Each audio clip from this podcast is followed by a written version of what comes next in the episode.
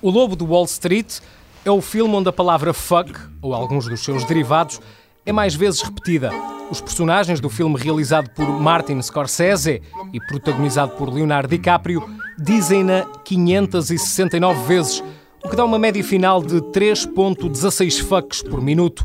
O Lobo do Wall Street só é ultrapassado por um documentário sobre a palavra fuck e eventualmente por um filme canadiano que estreou em agosto deste ano, mas cuja contagem de fucks ainda não foi reconhecida por uma fonte credível. I fucking love you, Jordan. I fucking I love you. fucking love you. I love you. I fucking love you too.